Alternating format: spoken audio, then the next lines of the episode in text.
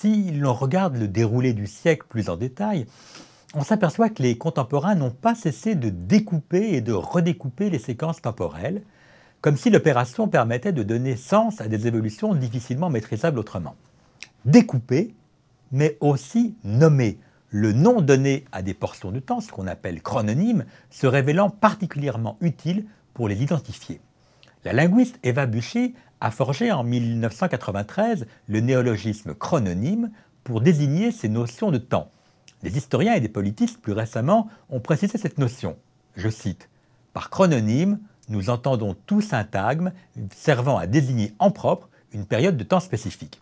Ils servent donc ces chrononymes à désigner en propre une portion de temps qu'on pense comme cohérente et à laquelle on a envie d'associer un nom particulier. Certains de ces chrononymes sont extérieurs et souvent postérieurs à la période considérée. D'autres, au contraire, sont inventés et utilisés par les contemporains pour, euh, euh, pour désigner la, séquence qu'ils souhaitent identifier. Le XIXe siècle, dans son désir d'objectivation et d'auto-analyse, s'est montré extrêmement friand de ces noms de temps dont l'usage et la généralisation viennent encore compliquer un peu plus le processus de, périodisation. Évoquons-en quelques-uns parmi les plus célèbres. Les Italiens, par exemple, ont ainsi pris l'habitude de nommer Decennio Francese, la décade française, les années 1806-1815, durant lesquelles le royaume de Naples échoua à Joseph Bonaparte, le, le, frère de Napoléon, puis au prince Murat.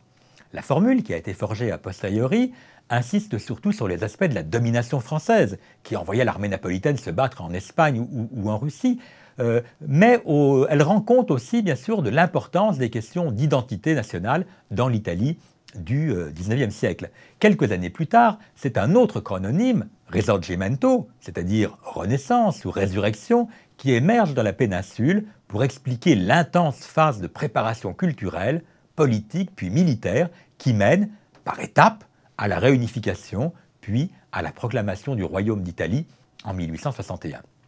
En Allemagne, cette même période préunitaire est couramment appelée Vormärz, c'est-à-dire avant mars, le mois de mars en question, c'est mars 1848, un moment durant lequel les 38 royaumes, États ou principautés allemands, membres de la Confédération germanique, décident de se réunir dans une assemblée parlementaire élue, pensée à la fois comme un, instrument de libéralisation politique et d'unification nationale. Le Vormärz en vient ainsi à désigner la séquence courant depuis le Congrès de Vienne en 1815 et aspirant à l'unité. On mesure évidemment toute la part de téléologie qu'une telle notion recouvre, outre que les forger après coup, lorsqu'on connaît la suite des événements, elle tend à escamoter les personnages courants ou événements qui n'allaient pas dans ce sens. En focalisant ainsi un aspect d'une période donnée, les chrononymes écrasent les réalités ou les virtualités différentes que la période pouvait contenir.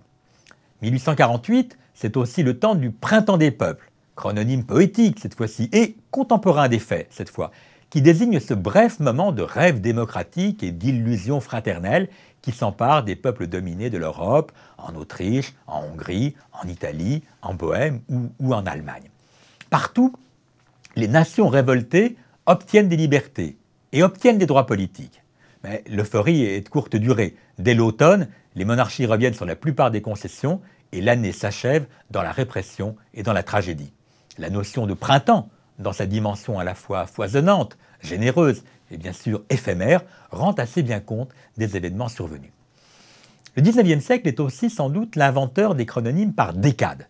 J'ai déjà évoqué tout à l'heure le Decennio Francese, mais d'autres indices sont à noter. Dès 1835, par exemple, l'historien Augustin Thierry livre un livre intitulé Dix ans d'études historiques. Euh, le socialiste et républicain Louis Blanc entame l'année suivante la publication de son Histoire des dix ans, et quelques années plus tard, c'est le romancier, Alexandre Dumas encore, qui donne ses souvenirs de 1832 à 1842. Mais ce sont les Anglais qui vont les premiers mettre en forme ce chrononyme particulier qui s'exprime sous la forme année plus un chiffre. L'origine semble en être les Hungry Forties, les années 40 euh, affamées. Ces difficiles années marquées par la crise de subsistance, la cherté du pain, la grande famine irlandaise, le chômage et la misère, mais aussi par l'agitation révolutionnaire qui est très forte, grève, soulèvement paysan, bris de machines et bien sûr grand mouvement ouvrier du, euh, chartisme. Leur succès des Fabulous Fifties, qui ouvrait une séquence de prospérité plus générale.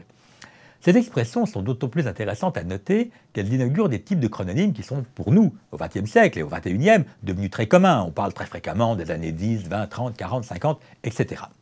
Enfin, comment ne pas évoquer dans ce parcours le chrononyme fin de siècle qui connut une si grande popularité à partir, des années 80 et 90, et cela dans la plupart des langues et des cultures occidentales. Ce siècle, le 19e, avait eu une claire conscience de lui-même, il n'est donc pas tellement étonnant qu'il ait souhaité mettre en scène sa disparition. L'expression était polysémique, mais elle tendait à exprimer un vif sentiment de pessimisme, où convergeait la désillusion face au progrès scientifique, l'idée pour partie messianique d'une décadence des valeurs et des mœurs, auquel le concept médical de dégénérescence, qui avait été forgé un petit peu plus tôt, apportait une justification. Mais aussi l'essor des philosophies de l'ennui, de la mélancolie, du cynisme ou de la crise de volonté, telle que Schopenhauer la met en forme. L'heure était à la dérélection spirituelle et morale, à la transgression, au sentiment de déclin des valeurs personnelles et sociales.